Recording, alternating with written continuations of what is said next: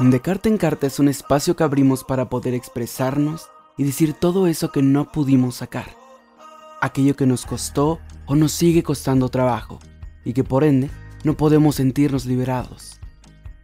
Sabemos que seguramente tienes una carta guardada que no pudo llegar a su destino final, ya sea por miedo, por enojo o porque simplemente esa persona ya no está aquí.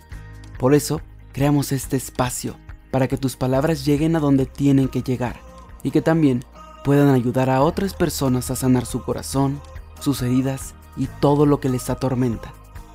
Este es un espacio para todas y para todos. Si quieres participar, envía tu carta a carta carta.hotmail.com o a nuestra cuenta de Instagram arroba carta.encarta. ¿Y tú, te animas a hacer la tuya?